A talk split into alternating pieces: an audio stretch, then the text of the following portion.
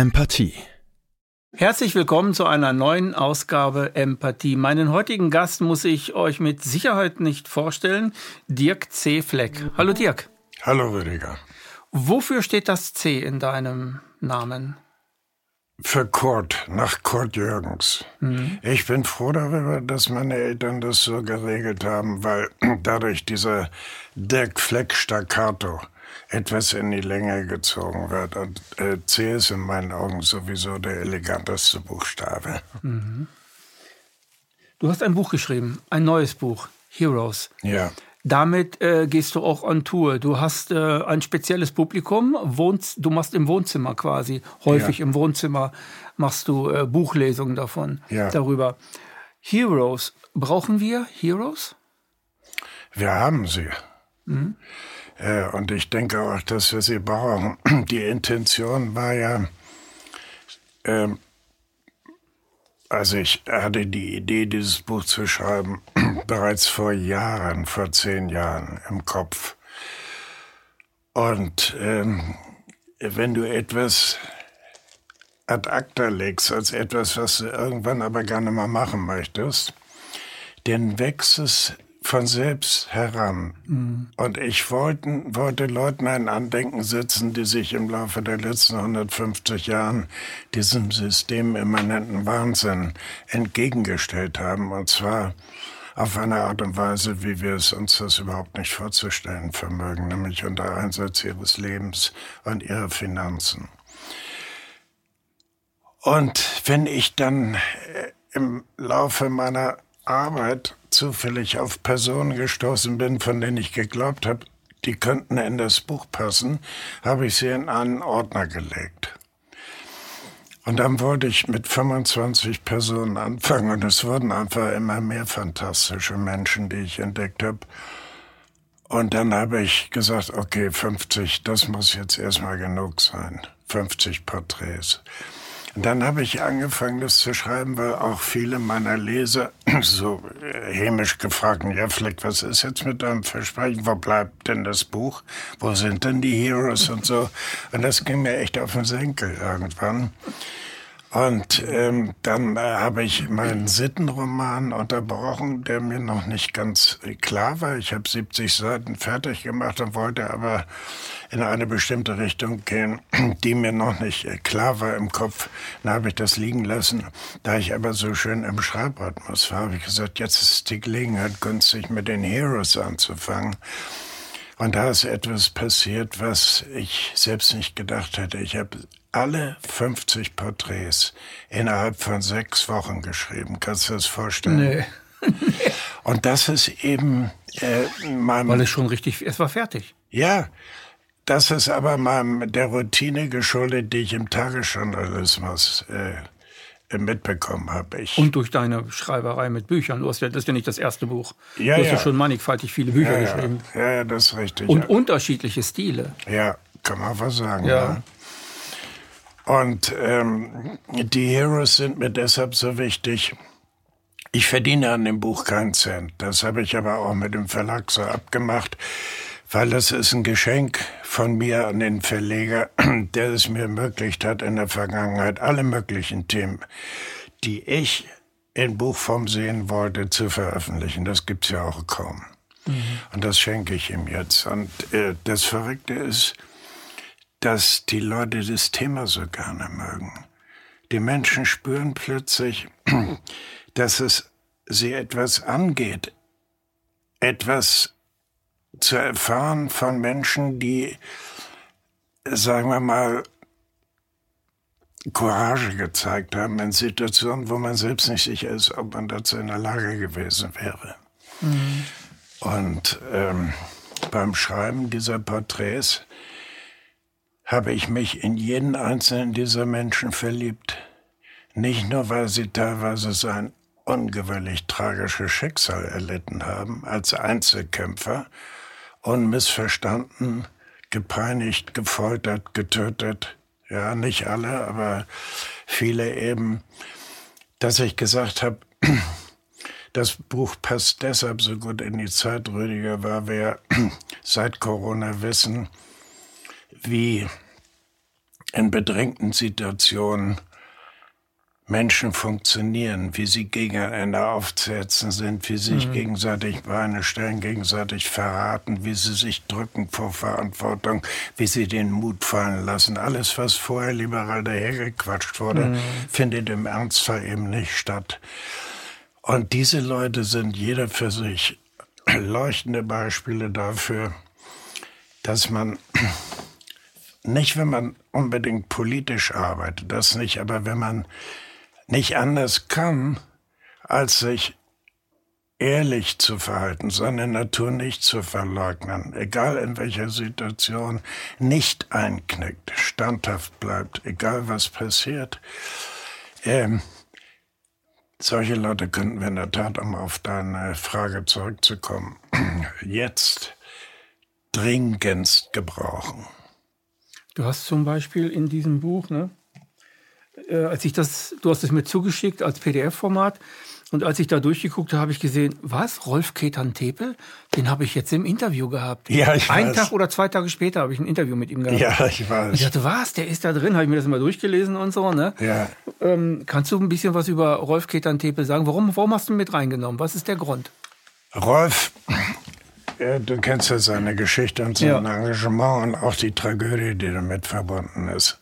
Das ist ein Friedenskünstler par excellence, der sich seit Jahrzehnten, kann man fast sagen, in Ja. der Öffentlichkeit bewegt und darauf aufmerksam macht, wie wichtig es ist, dass wir eine Bewusstseinsänderung herstellen, damit wir endlich zu dem Frieden kommen den wir uns ja im Herzen alle wünschen. Und er ist ein, ein tapferer Soldat des Friedens, wenn man das überhaupt so sagen darf.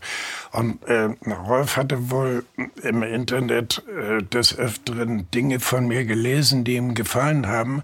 Und darauf hat er mich angeschrieben und mich auch angerufen und mich gefragt, wie er wohl auch dich gefragt hat, ob ich nicht mit ihm mal äh, ein Interview machen könnte, äh, was dann bei Apollut erscheint oder so. Und das fand ich eine interessante Idee. Und dazu ist es aber nicht gekommen und ich hatte schon ein schlechtes Gewissen, weil er immer wieder nachgefragt hat und ich auch gar keine Lust hatte, muss ich ehrlich sagen. Ja. Ähm, aber dann erschien mir das so dringlich zu sein, dass ich gesagt habe, Rolf, ich bin gerade dabei, ein Buch zu schreiben über so aufrichtige Krieger wie dich. Hast du nicht Lust, Teil dieses Buches zu sein? Der hat sich so gefreut, das glaubst du gar nicht. Und dann habe ich ihm den Artikel natürlich geschickt, weil er lebt ja noch. Und er hat es in seinem Freundeskreis vorgelesen und war so begeistert, hat gesagt, du hast es so auf den Punkt gebracht, was mich bewegt. Und ich bin so glücklich, in diesem Buch zu sein. Das ist natürlich für einen Autoren auch sehr schön zu hören. Ja. Man Also, hört das ja als Autor selten, ne? Man kriegt ja wenig Rückkopplung dann davon, ne? ja, ja, ja. Nicht? Und die, ähm, die meisten leben ja nicht mehr von den Menschen, die ich da porträtiert habe. Aber äh, ich kam auch nicht umhin, Nena aufzunehmen in diesem Buch, weil äh, Corona ja wie so ein Brennglas etwas beleuchtet hat in dieser Gesellschaft, was äh, ja, die einen nach links, die anderen nach rechts geschoben hat, wobei die Rechten natürlich die verschwindende Minderheit am Ende waren. Und Nena hat in diesem ganzen Irrsinn, als die Künstler von der Bühne verbannt wurden, als diejenigen, die noch Auftritte gewagt haben, in den Medien auf Schlimmste diffamiert wurden, hat sie dagestanden wie eine Eins hat die Leute von der Bühne gebeten, keine Masken zu tragen, eng äh, aneinander zu reihen, weil ich mach den ganzen Scheiß nicht mehr mit, hat sie geschrien. Das fand ich stark und äh, deshalb ist sie drin in diesem Buch, weil sie die einzige ist, die ich kenne aus der ganzen Rockmusikszene, äh, die nicht den Schwanz eingekniffen hat. Von den Bekannten halt, ne? ja, Von den großen. ja, und die haben sich alle dafür bezahlen lassen, äh, Ja. dass sie Regierungspropaganda machen. Na gut, wir wissen das, darüber müssen wir nicht weiter sprechen. Äh, was mir wichtig ist, bevor ich das vergesse in diesem Gespräch. Wusstest du, dass drei Viertel aller Verhaftungen, die die Gestapo vorgenommen hat, auf Denunzianten, also auf, äh, ja. Verpetzerei auf Petzerei beruhten, mhm. die mussten selbst gar nicht mehr recherchieren. Das wurde ihnen alles zugetragen. Die Denunziation mhm. hatte Hochkonjunktur. Ich wusste jetzt die, diese 43 oder 45 Prozent wusste ich nicht, aber mir ist, weil ich psychologisch arbeite, mir ist klar, dass die Mehrheit ähm, Denunzianten sind. Ja, Aus ja. bestimmten Gründen. Jetzt, ja dass die dann so etwas machen und dass dann eine hohe Zahl äh, an Leuten da sind, die irgendwas verpetzen und irgendwas erzählen. So ist das es. ist mir vollkommen klar. Ich habe zum Beispiel in meinem äh, wie soll ich sagen, mit, mit meiner Frau zusammen habe ich so auch, auch so gesagt, bestimmte Dinge sage ich nicht mehr in der Öffentlichkeit. Nein. Wenn ich auf Partys eingeladen bin, die meisten Partys mache ich gar nicht mehr mit. Ja. Also mich hat Corona total verändert. Ja, komplett verändert in Bezug auf soziales Verhalten ja. oder so. Aber ist das nicht schrecklich? Weil ich gefährlich bin. Ja, die was ich gar nicht Donja Halali, die kennst du noch, die ja. ZDF-Moderatorin, die hat gesagt, ähm, natürlich gibt es Meinungsfreiheit in unserem Land, aber man muss natürlich auch mit Konsequenzen rechnen. Und das ist neu. Neu. Das gab es früher nicht. Ja, und jetzt habe ich äh, gerade heute äh, einen Tipp bekommen, ähm, dass die Nachdenkseiten wohl recherchiert haben, dass die Faeser, heißt sie, unsere Innenministerin, mhm. einen Gesetzesentwurf in Planung hat, der das mhm. Denunziantentum mhm. in der Verfassung verankern soll. Und zwar, jetzt leg dich hin, das Denunziantentum so hoffähig werden, um, wie heißt das, als Mittel zur Deradikalisierung. Naja. Ich meine, äh, äh, das ist äh, so krumm kannst Orwell sprechen. Ja, genau, das meine ich. Mhm. Das hat sich in Windeseile alles umgedreht und ähm, deshalb muss man sehen, wo man persönlich bleibt. Du hast schon recht. Halt dich raus aus dieser politischen Melange. Da rutschst du nur aus und wirst nur missverstanden und eckst nur an. Das ist zwar für jemand, der jahrelang aufgeklärt hat und gekämpft hat, sehr hart zu akzeptieren. Aber um äh, keinen seelischen und körperlichen Schaden zu nehmen, musst du das machen. Also ich habe natürlich Kreise, wo ich offen sagen kann, was ich denke. Die sind klein, so wie bei jedem, ja. die diese diese Gruppen klein sind. Aber ich war vorher, ich war ich war eigentlich immer jemand, der seine Meinung sagen konnte, weil ich auch äh, ein ziemliches Standing habe. Also ich bin eine gefestigte Persönlichkeit mhm. äh, und und äh, habe viel Wissen und kann da auch äh, Fragen beantworten, wenn ja. da auch noch die zwanzigste Frage kommt. Ne? Kann ich immer noch gefestigt da irgendwas sagen. Und genau, aber genau das tue ich nicht mehr.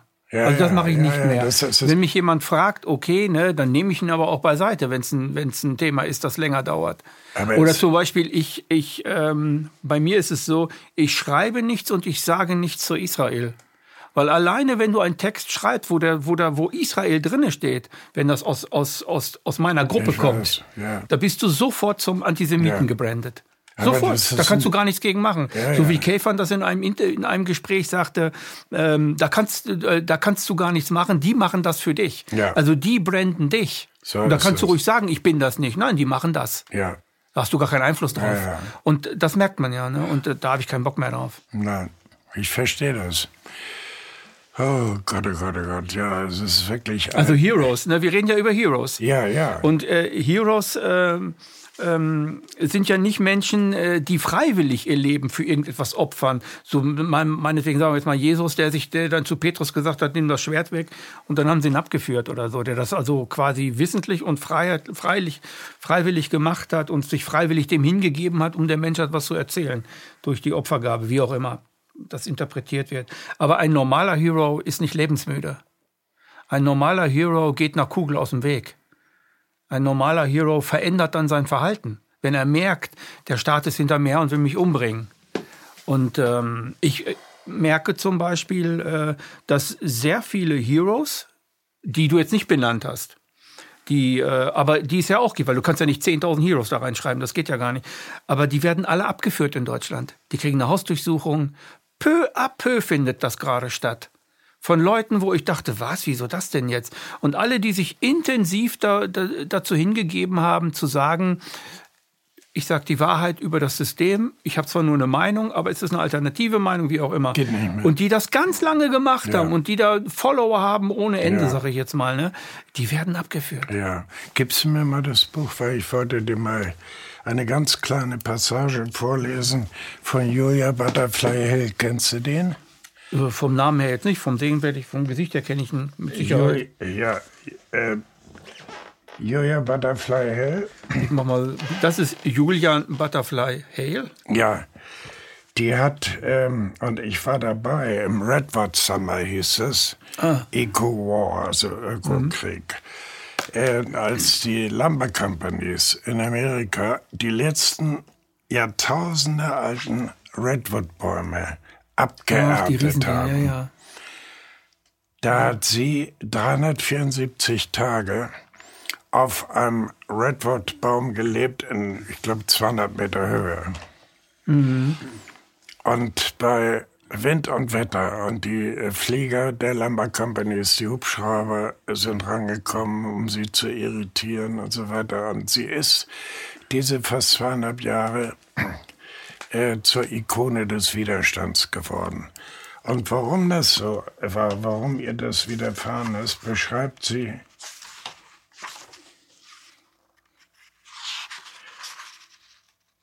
folgendermaßen. Der eigentliche Grund, alles, was ich in meinem Leben hatte, aufzugeben.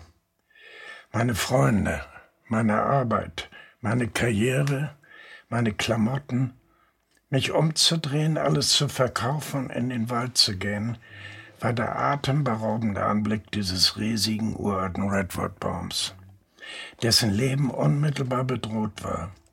Wenn man so ein Wesen auf einem Foto sieht, kann es einen sehr berühren, aber wenn man davor steht, dann haut es einen einfach um. Dieser Wirklichkeitsschock jenseits der Medienwelt fühlte sich für mich an, als würde eine Hand meine Eingeweide und mein Herz rausreißen, mich am Nacken packen und ins Geschehen stoßen. Es war nichts Politisches, nichts Wissenschaftliches, ich glaube, es gibt diese Momente im Leben, wo wir etwas erkennen und ohne jeden Zweifel wissen, dass es falsch läuft und wir etwas unternehmen müssen. Hier oben habe ich nicht nur gelernt, dass ich auf einem Baum überleben kann, sondern dass ich hier auch aufblühen kann. Das meine ich, wenn du dieses Gefühl hast, wirst du aufgerufen. Mhm. Da ist eine Instanz in dir tätig, die keine äh, äh, Blicke mehr nach links, rechts, vorne oder hinten wirft, um zu erkunden, was kann dir passieren für den Mut, sondern du wirst genommen und reingeschmissen auf Risiko. Und das sind äh, für mich die wirklichen Motive von Heroes. Guck mal, es gibt Theodor Neubauer, ist zum Beispiel in dem Buch erwähnt. Das war ein äh, Kommunist in der Weimarer Republik, der damals schon auffällig war, also den Nazis gegenüber. Und der hat in diesen zwölf Jahren Nazi-Herrschaft nacheinander vier KZs erleben müssen. Schlimme KZs wie Buchenwald und Esterwegen und so weiter und so fort. Dann ist er irgendwie durch Zufall 1943 äh, freigekommen war eigentlich gar nicht beabsichtigt. Was hat dieser Mann gemacht nach vier überstandenen KZs? Er ist in den Untergrund gegangen und hat eine Widerstandsgruppe gegründet. Und er hat versucht, mit dieser Gruppe jene Menschen um sich zu versammeln, die gegen die Nazis waren. Dabei ist er erwischt worden und 45 wenige Tage vor Kriegsende erschossen worden. Mhm. Ein Hero, in meinen Augen. Mhm. Das meine ich. Kompromisslos, nicht selbstmörderisch. Ja, die, die, also ein solcher ist ergriffen von dem, was er tut. Er verbindet sich mit etwas, was ihn treibt, ja. was ihn bringt, ja. was ihm aber gleichzeitig richtig gut tut. Ja, Ja? Ja. Das ist wie so eine Hand Gottes, die ihn führt. Er kann nicht und er anders. ist gebettet und, und geschützt und alles für sich Da, selbst. du hast es Und er genau, kann es nicht genau anders. erkannt. Ich glaube auch, dass diese Menschen zwar wissen, was ihnen in diesem Minenfeld passiert, aber dass sie das Wissen bereits so implantiert haben, dass sie lieber bei sich und in diesem Gefühl bleiben, weil sie sich dort auf der sicheren Seite wählen. Die haben eigentlich den Zugang ins Jenseits schon erledigt. Und zwar reinen Gewissens. Du kannst dich selbst nicht verraten. Ja. Verrat ja. an sich selbst. Das Ja. geht nicht. Und äh, wer das spürt, wer das, wer das in sich hat, ne, der wird immer so handeln. Ja. Und das wird ihm egal sein. Ja. Wenn er stirbt, ist es ihm egal. Zwar nicht ganz egal, aber äh, das, so. Aber er wird niemals sich im Spiegel angucken und sagen, ich habe mich doch verraten. Nein. Da gibt's gar kein Zögern. Das ist, Ja. Da ist eine Klarheit des Herzens und des Geistes erreicht, äh, äh, die man sich ja für sich selber wünscht. Nur, äh, das ist eben auch etwas, was ich mit diesem Buch erreichen wollte. Äh, die Geschichten sind alle so spannend, weil sie lesen sich auch schnell und gut, weil sie Mhm. Kurzgeschichten, das sind kurze Geschichten, ja. ja, also kannst dich schnell informieren über das Schicksal der einzelnen Leute. Aber der Effekt, den ich auch erzielen wollte, ist, jeder Leser sollte sich fragen angesichts dieser Geschichten, die ihn ja berühren, die sind ja alle sowas von intensiv. Frag dich mal selbst, was würdest du in einer Extremsituation wie der Dargerechten denn tun? Was würdest du tun? Wie würdest du dich verhalten? Und dann kommst du nämlich in der Regel zu dem Ergebnis, dass du diese Kraft vermutlich nicht aufbringen würdest. Und dann kommst du wiederum äh, zur Erklärung des Mitläufertums im Nationalsozialismus. Das heißt, äh, äh, man muss aus der anklägerischen Attitüde äh, rauskommen und den Leuten, also den Deutschen in diesem Fall, äh, äh, nicht so eine Mitschuld aufdrücken, äh, auch denen, die behaupten, nichts gewusst zu haben, weil aus einer gewissen Furcht, Angst und Feigheit daraus ein anderes Verhalten nicht möglich ist. Weil würdest du dich nicht verkriechen auf die Art und Weise, wie es die meisten Menschen tun, auch in Zukunft und heute, dann überlebst du das nicht. Und den Leuten war das egal. Die waren äh, sehr an sich interessiert, an ihrer Seele, an ihrer Wahrhaftigkeit.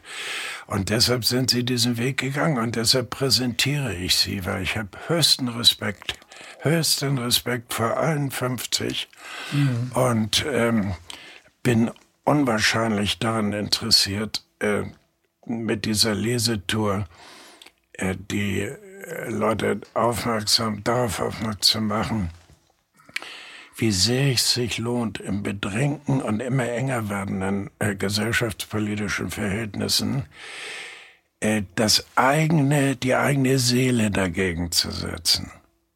Zu sagen, ihr beschmutzt mich nicht. Euer Politkram ist seelenlos und ohne Liebe. Ich stehe ganz woanders. Und dann hast du eine Basis geschaffen, die du auch verteidigen musst oder kannst. Ja, ähm, das ist mir im hohen Alter so gegangen. Ich will immer, rede ich jetzt zu viel? Nein, du sollst viel reden. Das ist deine Sendung. Das ist deine Sendung. Du kannst sagen, was du willst, solange du reden Dann erzähle ich eine Geschichte, die ich nach 60 Jahren wiederentdeckt habe, die in meiner Vergangenheit liegt oder lag, 60 Jahre lang, und die mir in der Corona-Zeit hochgespült wurde, wie etwas, was auf dem Meeresgrund lag und irgendwie blub Aufwind bekam und huch, was ist das? Da fiel mir diese Geschichte ein. Die hast du veröffentlicht auf Apollut. Ja, Erzähl. darf ich sie Ja, erzählen? erzähl, erzähl. Ich finde sie sehr gut. Auch deine Ich- Ehrlichkeit dabei ist, ja. finde ich fantastisch. Ich war 14, 15 Jahre alt und wir bekamen einen neuen Klassenlehrer. Und das war, ich bin 80 heute, kannst du dir vorstellen, äh, das waren alles Altnazis. Die sind im Schuldienst einfach so übernommen worden und so weiter. Und ich werde nie vergessen, der kam rein, der hatte so eine verspiegelte Sonnenbrille. Die gibt's heute gar nicht mehr. Silberne Augen, alles verspiegelt. Und er stellte sich vor als Dr. Schleich. Dr. Schleich, ja. der Name ist schon Programm. Dok Dr. Schleich. Und er meinte, wir werden ja jetzt äh, noch eine ganze Weile miteinander zu tun haben. Ich würde euch gerne kennenlernen. Und jetzt gebe ich euch eine Aufgabe. Bitte schreibt mir bis morgen einen Aufsatz, muss nicht lang sein, ein bis zwei Seiten, mit dem Titel Was ich an mir nicht mag. Stell es mal vor. Und wir haben diese Aufsätze geschrieben, ich auch. Und ich habe mich so zur Sau gemacht in diesem Artikel. Also ich habe äh, mich gar nicht wiedererkannt, so, so mies war ich. Ja? Das haben die anderen auch gemacht. Und wir haben das abgegeben. Und er äh, war hochzufrieden, sagte, das ist ganz toll, wie wir gearbeitet hätten und wie ehrlich wir gewesen sind. Das hätte ihm sehr geholfen und er freut sich, uns unterrichten zu dürfen. Aber da sei ein Aufsatz, den würde er uns gerne vorlesen. Und dann nimmt er einen Zettel und da steht, und das konnten wir alle sehen, nur ein Satz drauf. Einer, wir hatten ja Seiten geschrieben. Und er liest er und sagt, der ist von, ich habe jetzt den Namen vergessen, äh, Irgendein Mädchen war das. Rebecca sowieso, mhm. ja. Und Rebecca hat geschrieben, ich finde mich gut so, wie ich bin. Weißt du, was dann passiert ist? Wir haben uns alle, sie saß ganz hinten, alle, die ganze Klasse nach ihr umgedreht und haben auf dieser Lästerschiene des äh, Lehrers ihr unsere Verachtung gezeigt. Wie kann man sowas schreiben? Haben das nicht so gemeint, aber wir haben uns so verhalten und ich auch. Mhm. Diese Schuld, sie ist im Wein rausgelaufen. Das weiß ich noch. Sie ist äh, aus der Klasse und zack und hat geheult und geschrien auf dem Flur. Diese Schuld, also auch jetzt, wenn ich es dir erzähle, die spüre ich noch so tief in mir. Ja. Der Lehrer Aber hat euch verführt. Wenn du das, wenn du das mal veranstaltet hast, dieses Mitläufertum mhm. mitgegangen bist, mhm. das hilft dir später ganz genau zu navigieren. Ja. Das ist mir nie wieder passiert. Wenn du den Fehler erkannt hast. Ja, genau. Manch einer mag ihn gar nicht erkennen. Doch, die erkennst du durch dein Gefühl, durch dein schlechtes Gewissen. Das ist mir nie wieder passiert und ich habe so peu à peu äh, zu einer Art von Mut gefunden, äh, die schon außergewöhnlich war. Also ich habe den Mund aufgemacht in den Diskussionen. Ich habe Leute verteidigt, die ungerecht behandelt wurden. Das ruhte alles auf dem Wissen, wie schuffel ich mich da benommen habe. Und Rebecca hat mit ihrem Aufsatz Ich fühle mich gut so wie ich bin etwas Wunderbares postuliert. Mhm. Was in dieser Gesellschaft aber nicht sein darf. Und ich, Idiot, gehe wie alle anderen auf Fetzjagd. Ja? Was du ja beschrieben hast, ist, dass es uns alle passieren kann. Ja. Also äh, wir denken darüber gar nicht nach. Und wenn wir jung genug sind, werden wir, der Lehrer hat euch verführt, das ist meine Meinung, aus heutiger Perspektive. Ja. Ne? Äh, und wir lassen uns alle verführen, wenn wir alle. jung genug sind, unerfahren genug sind oder wie auch immer. Ja. Oder naiv sind würde und so weiter. Also ähm, es kommt nur darauf an, welches Narrativ gerade herrscht. Oder welches Narrativ von der Autorität angegeben wird, mhm. welchem wir folgen sollen. Und ja. wir folgen dieser Auto Autorität, ohne dass wir irgendwie sagen, ähm, ist vielleicht nicht so gut oder warum soll ich denn dem Idioten folgen? Ich gehe ja. meinen eigenen Weg. Ja. Nein, das wagt man ja als junger Mensch schon mal gar nicht, wenn man so zwölf Jahre. Also das naja, es kommt natürlich hinzu, dass du, äh, also was den Nationalsozialismus angeht, habe ich insofern äh, zu einem Verständnis gefunden, komischerweise, äh, weil diese Drangsal der Weimarer Republik, dieses Nichthaben, dieses international geächtet werden, plötzlich das Angebot zur Solidarität, das ist ein einziger Orgasmus gewesen. Diese Hitlerverehrung, diese Aufmärsche, diese Fahnen und alles, solange es noch keinen Krieg gab. Das war ein erotisches Erlebnis für mhm. ein geschundenes Volk. Mhm. Ja, ich weiß das von dem äh, Freund meines Vaters, der mit 16 noch in die SS eingestiegen ist und der mir das erklärt hat, was für ein Lustgewinn das war. Aber egal. Ähm, du kannst ja noch so viel analysieren. Es wird immer wieder passieren und immer auf die gleiche Weise. Es sind nur die, die Tapeten, die sich ändern. Ich ja. weiß noch, äh, das, das erinnere ich mich jetzt gerade dran. Ich weiß noch, als du mir mal, was du mir mal gesagt hast. Das fand ich, äh, fand ich ganz gut und dachte, na, hoffentlich äh, wird er das auch weiterhin behalten. Du hast gesagt, äh, jetzt sinngemäß so, ne? ich kann es nicht wortwörtlich wiedergeben. Ich bin jetzt schon so und so alt, du warst irgendwie 74, 76. Ähm, ich bin jetzt schon so und so alt und eigentlich kann ich zurückschauen auf, auf mein Leben. Es ist nichts passiert. also äh, dramatisch nichts passiert. Ja, es ja. gab keinen Krieg, ja, es gab keine Hungersnot. Ich habe das alles nicht erlebt. Und das, das ist mir, das ist mir so richtig wumm nach vorne gekommen, als wir Corona hatten. Da habe ich gedacht, jetzt hat er was erlebt. Ja, ja. Jetzt erlebt er das auch noch, habe ich so naja, gedacht. Du erlebst natürlich nicht nur am eigenen Leibe, sondern genauso stark äh, über deine Beobachtung. Also was, was ich erlebe, äh, von dem, was sich hier auf dem Planeten gerade tut, was sich die Menschen antun und wie dieser Tsunami an Dummheit jo, sämtliche kulturellen Wurzeln auslöscht. Gut ja? Hast du gut gesagt. Ja, wie massenhaft Leute in die äh, geblendet werden. Was nicht mehr aufzuhalten ist, es ist ähm, read my lips. Es ist so, dass wir wirklich, ähm, ich übertreibe jetzt aber stündlich damit rechnen können, dass die Sache sowas von implodiert oder explodiert, wie auch immer. Ähm, das ist das äh, Armageddon, was ja auch praktisch in allen äh, Prophezeiungen der Kulturvölker Völker mhm. vorausgesagt wurde. Mhm. In allen, ob es in Tibet war oder bei den Hopis. Wenn du durch den Erdmittelpunkt gehst von den Hopis, kommst du in Tibet raus. Die hatten keine Ahnung voneinander, ja. haben aber dasselbe prophezeit. Ja. Ja. Und davon gibt's tausende von Beispielen. Mhm. Und ähm, wir leben in dieser Endzeit, Rüdiger, davon bin ich fest überzeugt. Und deshalb ist es so wichtig, sich nicht länger die Seele beschmutzen zu lassen. Ne? Und das kann, dann kann es passieren, dass du so endest wie diese Leute, die in ihrer Standhaftigkeit natürlich diese ganze Häme ertragen müssen, diese Beschmutzung, diese Diffamierung, diese Denunziation. Das ist so hart. Ich war ich war, ich weiß gar nicht, vor zwei Monaten war ich zwei Tage mit Käfern zusammen. So. Habe hier auch Empathie gedreht, bin abends mit ihm, ihm weg. Und dann bin ich, ich weiß was gar nicht mehr, wir waren in irgendeinem Café und so.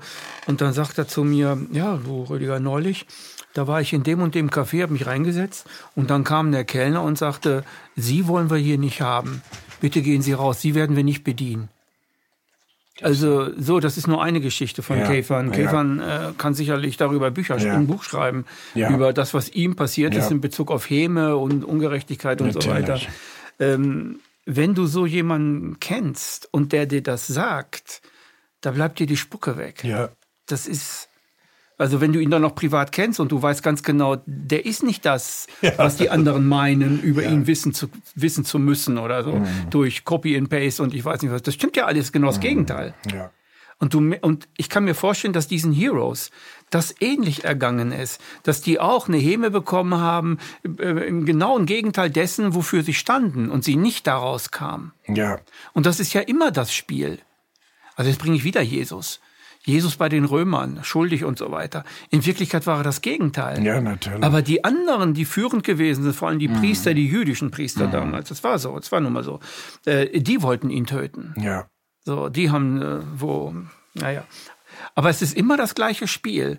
Du, du, du machst irgendwie etwas, kratzt an die, an, die, an die Narrative der Macht und auf einmal kommen die mit ihren Gewehren oder, oder mit diesen Peitschen oder, oder Egal. die Über schlagen die Jahrhunderte dich ans Kreuz das, dasselbe heute noch. Muster, ja, immer wieder, immer wieder. Und weil es so ist und weil aller Widerstand und alle Aufklärung, die wir, um die wir uns ja auch in den alternativen Medien intensivst bemüht haben und immer noch bemühen, mhm.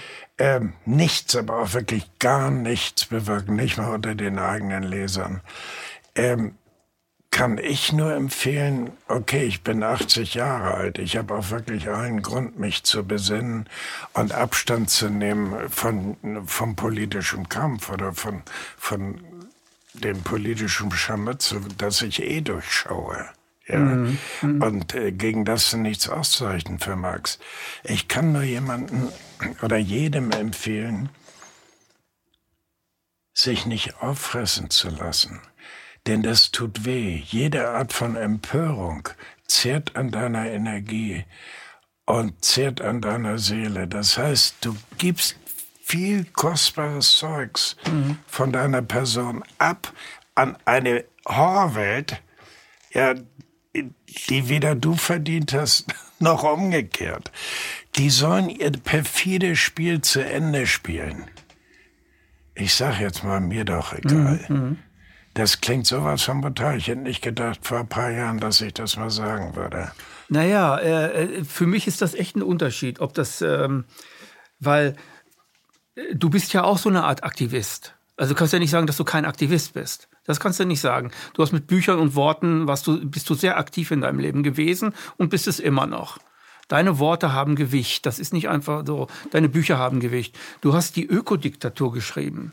Die Öko, Ökodik, das Buch Die Ökodiktatur ist in Wirklichkeit ein, ein Buch aus der heutigen Perspektive gesehen, äh, dass, dass die Ökodiktatur in ein soziales Gefilde mit der Menschheit betrachtet hat und nicht vor eine Horde Elite irgendeine Ökodiktatur begonnen hat, so wie das jetzt der ja, Habeck ja. und die Baerbock machen ja, und dann die, die, äh, die, die, die grüne Tonne da die, die Vorsitzende, so, die, die, die, die, die dann irgendwas daher schwafelt, was äh, von, von Ökodiktatur, was ein völliger Bullshit ist im Vergleich zu deinem Roman. Ja. Du wolltest ja auf eine gewisse Art und Weise die Umweltverschmutzung wolltest du verhindern mit dem Roman und wolltest den Leuten aufzeigen, was da los ist. Das ist was ganz anderes. Ne? Ja, ja, aber wie gesagt, äh, also ich, ich bin ja froh, dass ich, dass ich diese Arbeit gemacht habe, mhm. dass ich über die Jahre hinweg sowohl Dystopien als auch Utopien geschrieben habe. Die mhm. äh, Maeva-Trilogie ist ein Blick in, ein positiver Blick in eine mögliche bessere Welt. Die Ökodiktatur ist das Gegenteil. Parmas Krieg ist Ökoterrorismus ja. und so weiter und so fort. Ja. Ich bin froh um jedes Buch. Du hast die ganzen ich, Seiten damit ausgeleuchtet. Ja. Bis ins Spirituelle rein. Ja, das Schön, da kommt einer mit einem Tanker. Das war so einer deiner ersten, ja. sich dann, das war dein erster mein Roman, erster ne? Roman, ja. Äh, so und da kommt einer mit einem Tanker und erpresst die die die die, die Leute, also die die die die UN und sagt ja. so und so, die erklärt jetzt die Leute auf oder ich lasse dieses Ding hier ja. versenken. Und dann habt ihr ein Problem und dann kommt eine Spezialeinheit und tötet diesen Typen und so weiter. Aber die Idee alleine ist ja, also ist einfach genial. Ja. Genial. Und, und da warst du Aktivist. Und dieser Kreis an Büchern, den ich, ich bin ja kein Vielschreiber, aber das, was ich hingelegt habe, das ergänzt einander. Und wenn du das im Kreis siehst, das sind Ausschnitte deiner Sichtweise in deinem ganzen Folge Leben. meiner Entwicklung. Genau. Ja? ja. Und darauf bin ich schon stolz, aber jetzt nicht in diesem äh, Sinne, dass ich sage, hier, äh, was für ein geiler Typ ich bin oder so. Nein, ich habe hier an aller Stelle doch tatsächlich gearbeitet, obwohl ich so ein fauler Sack bin. Was? Und naja, du hast aber dann, wenn du effektiv, also wenn du was machst, bist du effektiv. Ja. Bist du ziemlich effektiv, ne?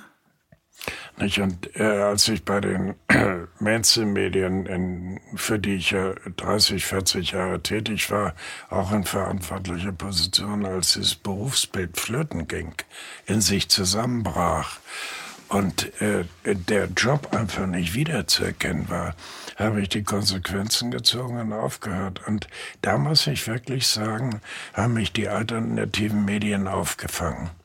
Ich habe nicht nur thematisch ein völlig neues Feld zur Verfügung bekommen, weil ich schreiben konnte plötzlich, was ich wollte, was man auch mochte, was man veröffentlicht hat, ohne reinzugreifen.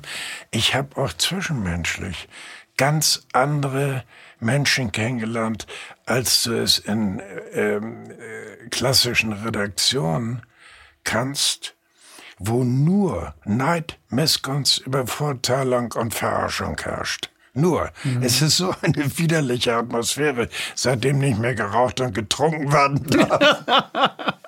Wann begann das? War das schon die 80er Jahre, ne, 90er, ne? Nee, nee, ich habe äh, äh, angefangen, mein, also in der Journalistenschule war ich schon 63. 65 hatte ich mein Volontariat beim Spandauer Volksblatt. Und das war ja eine, eine kleine äh, Zeitung in Berlin. Berlin war von, äh, Westberlin war von den Springer Zeitungen äh, dominiert. Und der Spandauer Volkswirt hatte versucht, so ein Gegengewicht zu bilden und den Kudamm zu erobern, so hieß es.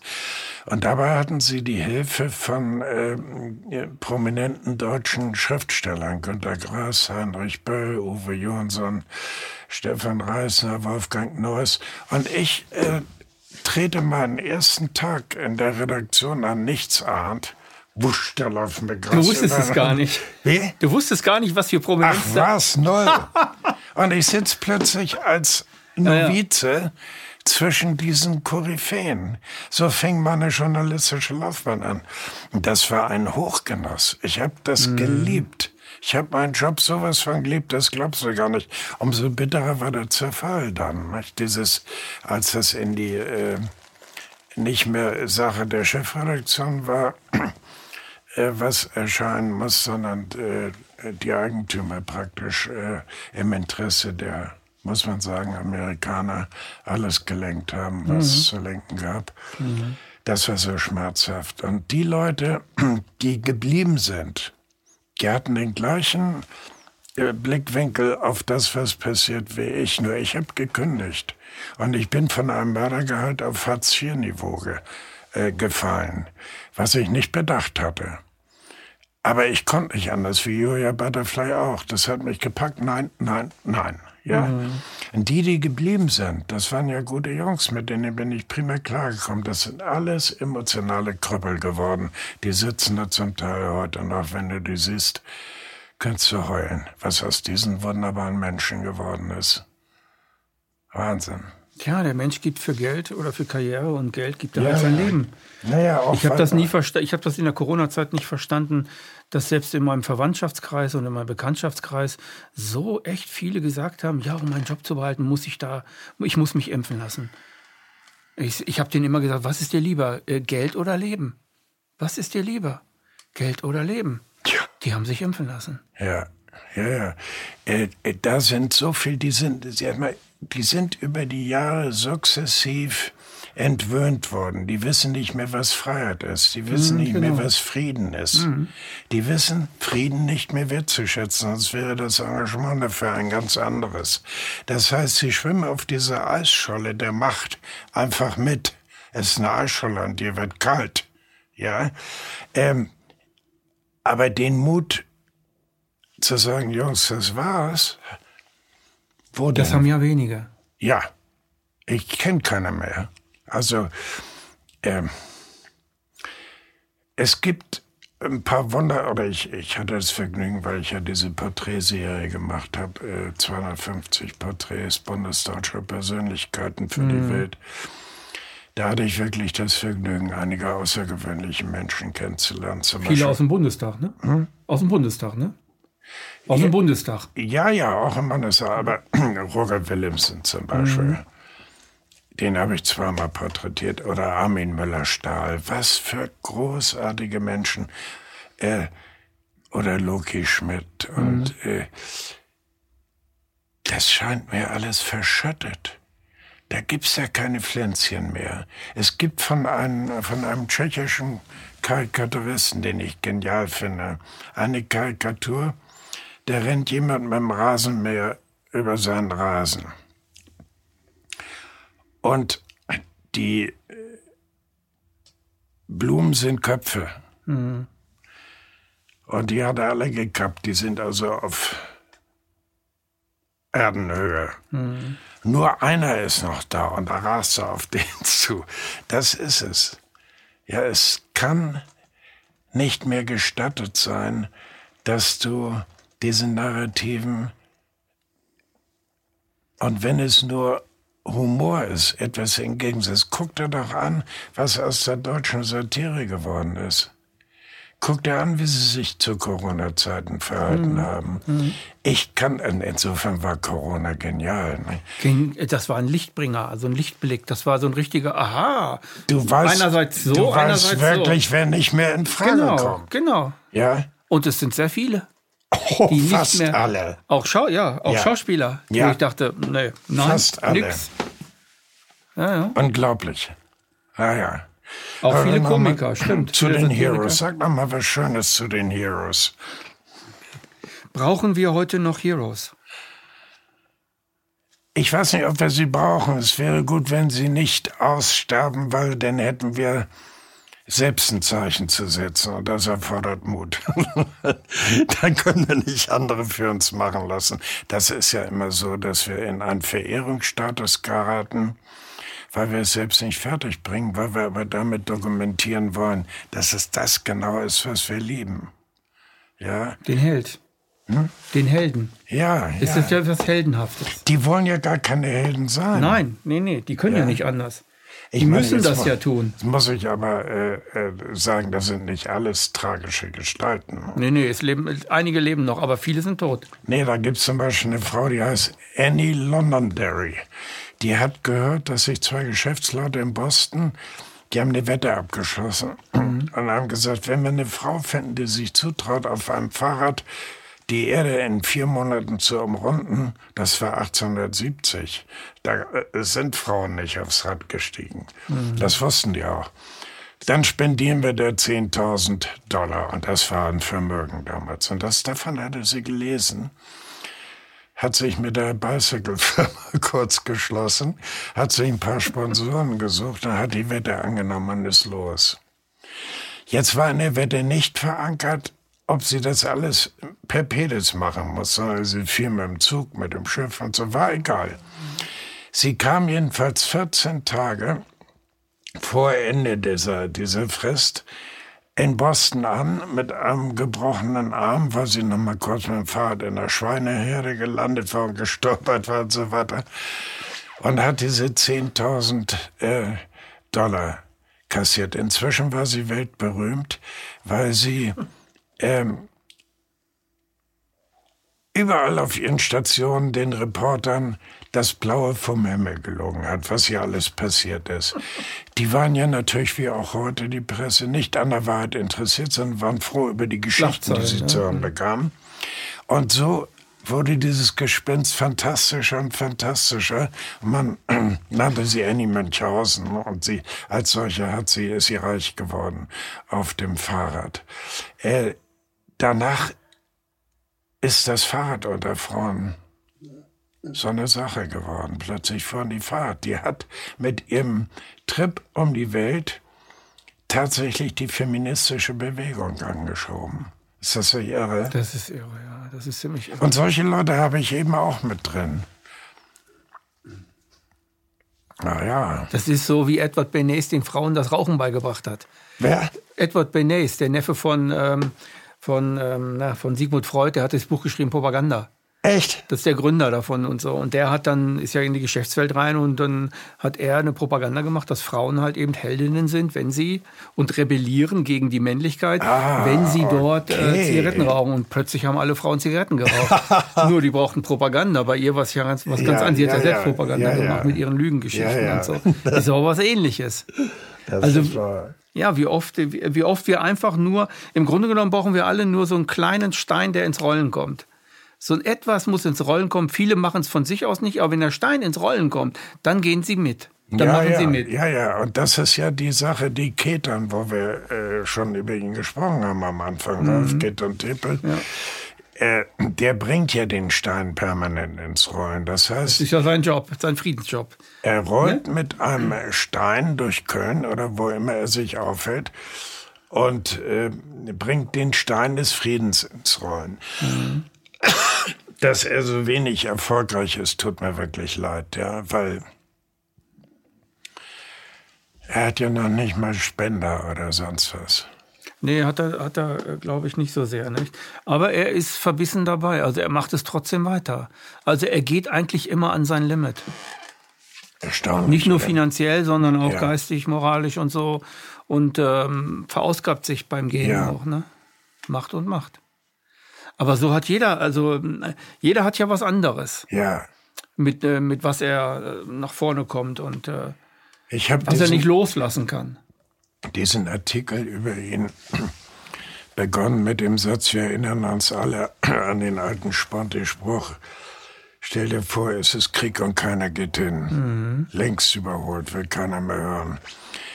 Aber stell dir vor, es ist Frieden und keiner interessiert's. Das ist, Das ist jetzt das Rolfs Ganze. Problem. Ja. Ja, das, und das hat er auch so Das ist so, gesehen. ja. Er sagte, das hast du gut erkannt, genauso ist es. Stell dir vor, es ist Frieden und keiner interessiert's. Ja, Du, das, also jetzt so, das kann ich aus der Friedensbewegung, also das, das ist auch so. Also ähm, es ist ja auch so, jetzt gehen wir ins Philosophische rein, da bin ich gespannt auf deine Antworten. Ich bin zum Beispiel äh, mittlerweile der Überzeugung, dass die meisten Friedensaktivisten gar nicht wissen, was Frieden ist. Sie kennen den Siegfrieden, ja, also den, der jetzt in, in, äh, in der Ukraine äh, gemacht werden wird. Es wird eine Siegfrieden werden. Äh, Sie kennen den Bündnisfrieden, also Sie kennen nur politische Frieden, das will Ja, ich damit sagen. ja, ja. Sie kennen Krieg und Frieden. Ja. In Kombination als ein symbiotisches Ärgernis in der Welt, das dann zu Explosionen und zu Mord und so weiter. Aber was Frieden wirklich ist, was er bedeutet und was er von einem fordert, was er verlangt, ja, von, von einem selbst. Äh, ich glaube nicht, dass die meisten in der Friedensbewegung das wirklich wissen. nein, nein, das geht viel tiefer. Weil den Frieden erringst du in dir selbst und zwar jeden Tag. Ja, genau. Ja, den kriegst du nicht geschenkt und den kannst du nicht ein für alle Mal postulieren und damit ist es erledigt, sondern es ist ein Lebenswerk. Das, wenn du es richtig betreibst, sehr ansteckend sein kann, auch ansteckend sein soll. Da gebe ich dir völlig recht, das, was da an der politischen Oberfläche ausgehandelt wird, ist nichts anderes als Erbsenzählerei von Waffen. Du hast die Vorteile, ich habe die Bündnis. Genau das. Das hat aber nichts mit der Seele Morgen überfallen wir Johannes. Ja. Dann haben wir dein ganzes Grab und dann machen wir 50-50. Du Ja. kriegst das Metall, ich krieg die Rohstoffe, die wachsen. Das So ist es biologische. Das so läuft es heute. Genau. Ja, aber der wahre Frieden, Das ja- äh, den du, wir alle, also sensible Menschen wissen, was das ist. Und sie müssen es sich immer nur wieder in Erinnerung rufen, Mhm. weil dieses Geröll, dieses politische Geröll, was permanent auf uns einströmt an Informationen, und aus dem du dich immer wieder rauskrabbeln musst, ähm, macht es sehr schwer, ähm, die Navigation in Richtung Frieden zu behalten. Wirklich äh, zu sehen, dass in allererster Linie ähm, du ein friedlicher Mensch werden und bleiben musst, um eine Ausstrahlung zu bekommen, die nach außen wirkt. Anders geht es nicht. Ja, das ist ein mühsames Unterfangen und man darf nicht auf Erfolg hoffen. Aber der Erfolg ist ja eigentlich schon garantiert, wenn du dich selbst in Ordnung gebracht hast.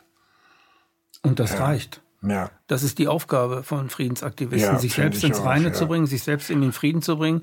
Und wenn du das machst, bist du ordentlich Ja. beschäftigt.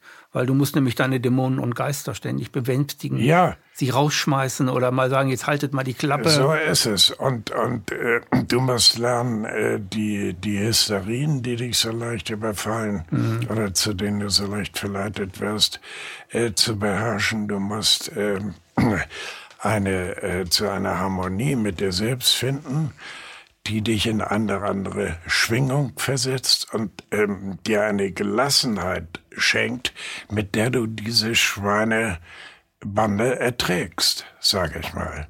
Ja, äh, ich meine, jetzt mal ganz im Ernst.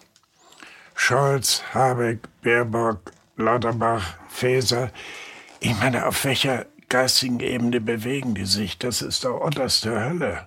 Der Hölle, ja. Das hat doch mit Bewusstsein so gut wie nichts zu tun. Was haben denn die die ganze Zeit gemacht? Ja, insofern, ähm, Wie konnten die nach oben kommen? Ich meine, wie konnten die nach oben kommen? Nein. Mir ist klar, wie die. Es kommen ja nur solche Leute Ja, nach oben. ja. Die anderen werden ja ja, runtergedrückt. ja, Also Leute wie du, ich oder, oder andere, ja, davon gibt's Tausende, die würden da gar nicht, die würden das gar nicht machen mit Wollen sich. doch gar nicht. Guck mal, Dylan wurde mal gefragt, Anfang der 70er Jahre, von einem Reporter, ob er denn nicht mal als amerikanischer Präsident kandidieren möchte. Er sei doch so zur Ikone der Jugend geworden. Und da lachte er und sagt, in dem Amt kann man dann nun am wenigsten bewirken.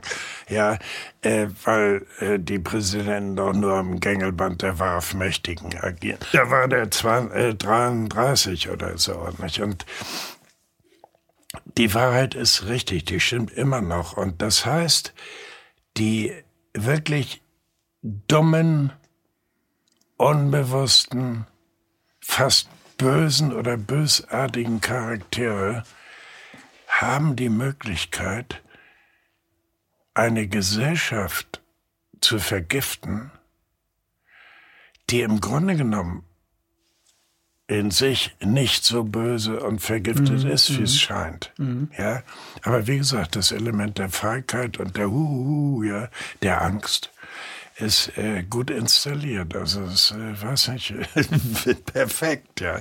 Das ist perfekt, ja, kommt mir auch perfekt vor. Diese Leute wissen ganz genau, wie, wie das dann funktioniert. Oder die Berater von denen wissen das ganz genau, wie das dann so funktioniert. Abschließend eine Frage an dich. Bist du auch ein Hero? Hm? Bist du auch ein Hero? Oh nein. Oh doch.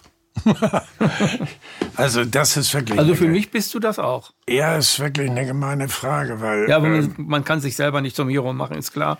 Nein, weil äh, ich ich mag mich, sagen wir mal so. Aber ich habe nicht wirklich eine Vorstellung von mir. Ich identifiziere mich nicht mit irgendeiner Vorstellung, die ich von mir habe. Ich mhm. hatte früher Vorstellungen mhm. von mir. Und ich glaube, dass ich das, diese Attitüde abgelegt habe und eigentlich auf der einen Seite dadurch sehr verwundbar geworden bin.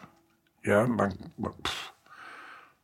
ich habe nichts zu verteidigen, ich will mich nicht verteidigen, hier bin ich, nimmt mich Macht.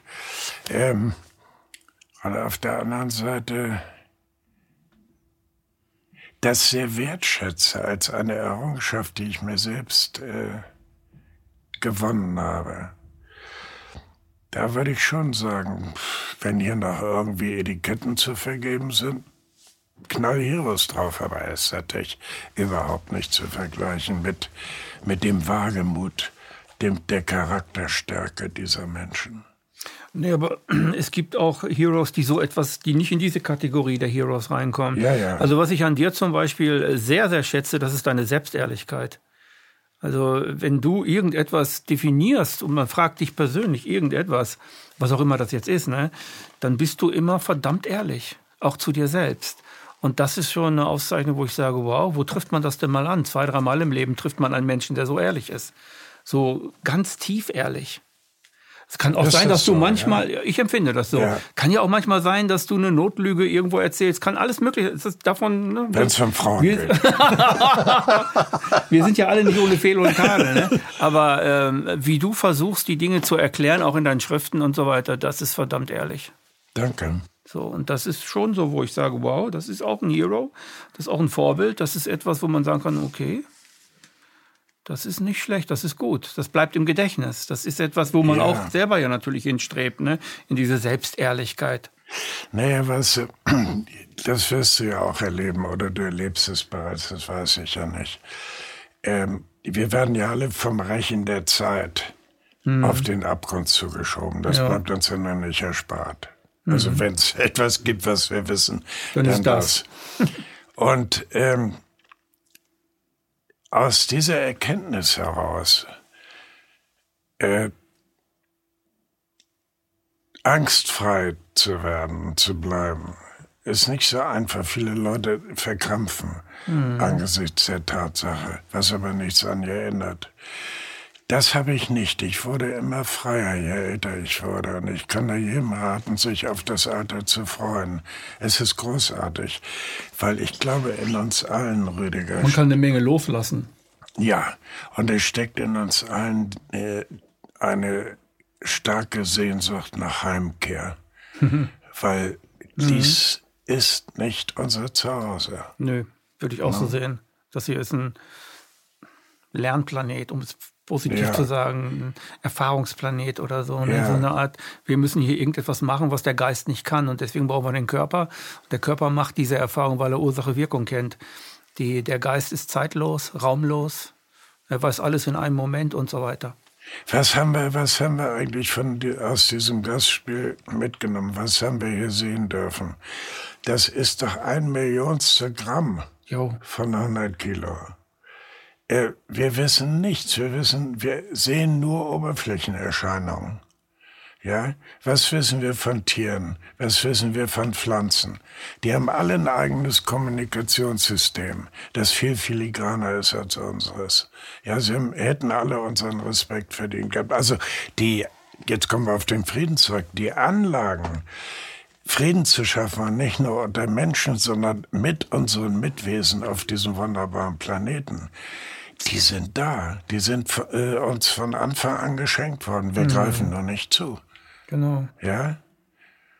Und dabei äh, weiß jedes Kind, wenn es in die Augen eines Pferdes guckt oder einer Katze oder sonst was, was Frieden ist. Und ähm, dann zwingst du äh, diese kleinen Wesen, äh, Fleisch zu essen. Du zwingst sie, das ist Vergewaltigung. Wenn ein Kind wüsste, wie dieses Fleisch auf den Teller gekommen ist, Die es würde würden die Eltern nie wieder lieben können. Ja. Und mit welcher äh, Frechheit die filigranen Seelen der eigenen Kinder geschändet werden, das ist äh, etwas, was mir sehr, sehr weh tut und was ich ungern sehe, aber ständig bemerke. Bei mir ist das so, zum Beispiel, wenn jemand aus dem Bekanntenkreis oder Freundeskreis, so, oder Bekanntenkreis, sag ich mal eher, Ja. äh, irgendwie, da kriegt wieder irgendjemand so, ein- so ein Baby und so, dann sage ich zu meiner Frau, immer, ich will es nicht sehen. Ich will es nicht sehen, weil ich weiß, was daraus wird. Und das passiert ständig. Also genau das, was du sagst, wir machen ja Kinder zu Objekten. Wir, wir sind ja nicht liebensfähig. Also liebensfähig ist der Mensch schon, aber wir sind ja gezwungen, arbeiten dies und das. Und was bleibt dabei auf der Spur? Natürlich das Lebendige. Und wir behandeln alle Menschen zu Objekten. Mach mal dies, geh mal da, mach mal jenes. Wir töten die Liebe. So, Dadurch das hast du gut gesagt. Ja, töten wir ja damit. wir, ja. Und äh, ich will das nicht sehen. Und das sehe ich bei Kindern, wenn die so drei, vier, fünf, ich sehe, dass deren Liebe tot ist. Wahnsinn. Und die, ich bin ja Thera beruflicher Therapeut Ja. und viele Eltern, äh, die, die kriegen dann den Tipp, geht mal zu Rüdiger und so, macht mal dies und jenes. Und ich sag zu denen, die will ich nicht. Ich will sie nicht. Weil ich genau weiß, die, die schicken ihr Kind zu mir. Ich sag, die Eltern müssen zu mir, nicht das Kind. Und die haben das, diesen Horizont gar nicht, das zu begreifen oft, ne? Weil die denken, nee, das Kind muss doch dahin. Ich sage, nein, ihr müsst zu mir. Ihr müsst zu mir, ihr müsst liebesfähig werden. ja. Ja, und ihr müsst das Kind angucken und nicht äh, und so weiter. Aber wir leben äh, zum Schutz der Eltern. Ne? Wir leben in einer Gesellschaft, in der natürlich ganz viele Eltern unbewusst diese Dinge tun. Sie machen das nicht bewusst. Die wollen ihr Kind lieben, aber sie müssen doch zur Arbeit. Sie müssen sagen, mach mal dies, mach mal jenes, mach mal das. Also zum Objekt machen das Ja, Kind ja. und nicht zum Subjekt. Und das Kind hangelt sich anhand dieser Erfahrung an das eigene innere Liebenskonzept, raspelt viel ab und Ja. nennt dann Liebe, ich mache das, was du willst. Das nennen wir dann Liebe. Traurig, und so werden ja. wir groß. Ja, ja, traurig. Irgendwann wachen wir auf und dann machen wir unsere eigenen Therapien oder sonst was und so läuft das dann. Ne? Was brauche ich dir alles nicht zu erzählen. Aber so ist das. Und deswegen sage ich, nee, ich möchte es nicht sehen, weil es mir weh tut. Es tut mir weh, wenn ich das nach drei Jahren sehe. Ja, Ich kann nichts machen. Und das ist, äh, hätte ich nie gedacht, dass ich so werde. Ne? Ich hätte es nie gedacht, dass es so mal kommt mit mir. Ist ja nichts Bewusstes gewesen, dass Ja. ich mich dafür entschieden habe zu sagen, ich mache jetzt dies oder das oder jenes. Aber es tut mir halt weh und ich will das nicht. Ich will mich mit, in meinem Leben mit dem wachsenden Baum beschäftigen. Mit den Blüten, den Schmetterlingen, so wie du auch. das sind Wilden. Nicht? Der, der wachsende Baum gibt dir eine Vorstellung von Frieden. Nicht allein diese Gelassenheit, diese Ruhe, in der die Natur äh, sich Zeit nimmt. Äh, diese Unaufgeregtheit des Wachstums, ja, das hat mit der menschlichen Hektik ja noch gar nichts zu tun. Und ähm, in der Lage zu sein, einen Baum zu begreifen, obwohl man weiß, dass man nur ein Zwanzigstel seiner Lebenszeit beobachtet hat. Und trotzdem äh, hat es ausgereicht, um seinen Charakter zu begreifen. Mhm. Nicht sein filigranes Liebessystem auch. Das sind ja liebende Wesen. Nicht? Naja, jetzt schweifen wir aber ab in die Esoterik-Ecke. Das ist keine Esoterik, das ist, äh, das ist Spiritualität. Also ja, alles ja, ist ja lebendig, nicht? Und der Baum ist ja, das, der Baum lebt doch genauso wie du. Der hat doch die gleiche Lebendigkeit in sich wie ich du. Weiß. Oder wie ich oder wie ihr, die Pflanze, der Schmetterling. Alle haben dieselbe ja. oder die gleiche Lebendigkeit. Ja. Ist doch keine andere. Es gibt ja. doch nicht 20 verschiedene Formen von Lebendigkeit. Nein. Und deswegen ist das ja normal, was du sagst. Es ist in Wirklichkeit wahr, was du sagst. Und es ist in Wirklichkeit die Wirklichkeit, die, die Realität. Nur äh, es ist in unserer Zeit so, dass man sagt, oh nee, Entschuldigung, dass ich das gesagt habe. Reden wir lieber über was anderes. Ja, das ist, äh, Einstein hat ja mit Recht gesagt, dass äh, Liebe ist kein äh, Gefühl, auf das wir es immer reduzieren wollen, kein Herzklopfen oder, so, oder dergleichen, sondern Liebe ist messbare Energie. Eine Energie, die den Planeten umhüllt und jedes Ding, jedes Tier, jeden Menschen, jede Pflanze durchdringt also die auch keine Grenzen kennt. Mhm. Und wenn es möglich ist, weil diese Energie messbar ist, aus ihr eine Liebesbombe zu bauen, was der Mensch theoretisch könnte, ja. so wie er die Atombombe gebaut hat durch Verdichtung, dann äh, wären unsere Probleme gelöst. Aber so weit sind die Menschen noch nicht. Als ich das gelesen habe, das hat er in einem Brief an seine Tochter geschrieben und sie gebeten, das bitte nicht weiterzugeben, weil wir sind noch nicht so weit. Ha, da habe ich aufgeatmet, da habe ich gedacht, mein Gott, es gibt ein paar Figuren, die sind uns gesandt worden, um ein paar Dinge ja. zu sagen, mhm. ja, die Richtschnur sein können.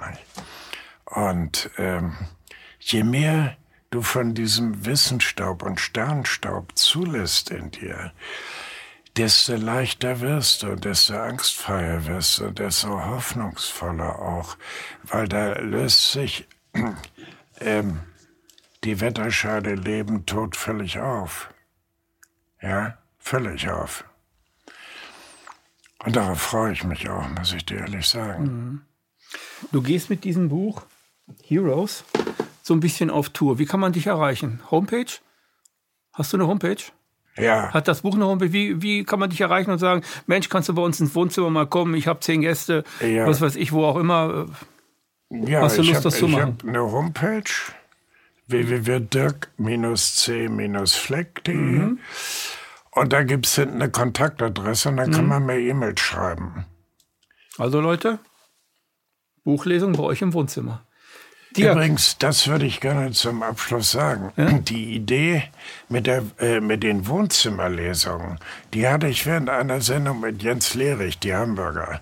Und zwar zur Corona-Zeit, als alle Veranstaltungen abgesagt wurden mhm. und ich nicht mehr in, in Buchhandlungen lesen konnte, nicht mehr in irgendwelchen Seelen oder sonst was. Und da habe ich so aus Schirschandudel in die Kamera gesagt, habe gesagt, da das nicht möglich ist, schlage ich euch Folgendes vor. Ich komme zu euch nach Hause und lese bei euch im Wohnzimmer vor eurer Familie und vor euren Freunden. Die Leute haben die Idee aufgegriffen wie verrückt während der Corona-Zeit. Ich habe eine Wohnzimmerlesetunde durch Österreich, Schweiz, Deutschland und so weiter gemacht und ich sagte, jede Begegnung im im Mittelkreis einer Familie, also im intimsten Bereich einer Familie, war so persönlich, so herzlich, dass ich es nicht mehr missen möchte. Ich möchte nicht mehr im Buchhandel lesen, ich möchte nicht mehr in Seelen lesen. Dirk, ich hatte, ich hatte den Gast Jens Fischer-Rodrian bei mir, ein Musiker, ein sehr guter Musiker. Ähm, den kennst du sicherlich auch oft bei Apollut und so. Macht auch Beiträge, macht sehr gute Musik. Und der hat in der Corona-Zeit genau das Gleiche für sich entdeckt ja. und genau das ungefähr das Gleiche gesagt ja. wie du. Er möchte es nicht mehr missen. Es sind total tolle Dinge, die da plötzlich passieren. Der macht Konzerte im Wohnzimmer super. Das, ja. Äh, ja so habe ich es auch verstanden, weil diese Intimität, diese Aufmerksamkeit, diese Achtsamkeit, diese Liebe erfährst du nicht draußen. Nur im Wohnzimmer. Da trauen die Leute Leser. sich diese Intimität halt eben, ne? Es ist fantastisch. Ja. großartig. Und deshalb habe ich gedacht, okay, jetzt gehe ich mit Ihnen wieder auf, äh, weil diese Heroes wollen ans Licht und ich bin verpflichtet, Ihnen äh, den Weg ins Licht zu weisen, weil sie sind weitgehend vergessen. Und ich sehe das als meine Aufgabe an, äh, sie ans Licht zu bringen. Das haben sie verdient. Mhm. Danke für das Gespräch, Dirk. Ich danke dir, Rüdiger. Das war eine weitere Ausgabe Empathie, heute mit Dirk C. Fleck.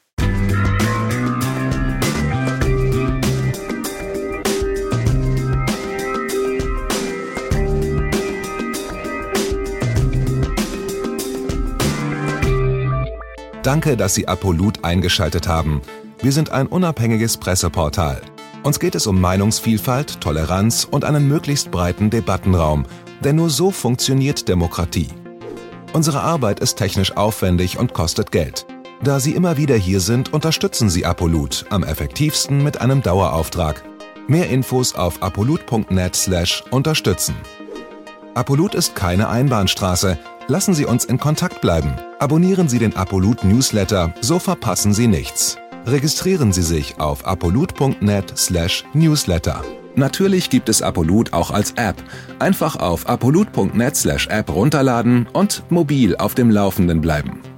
Apolut. Das denke ich auch.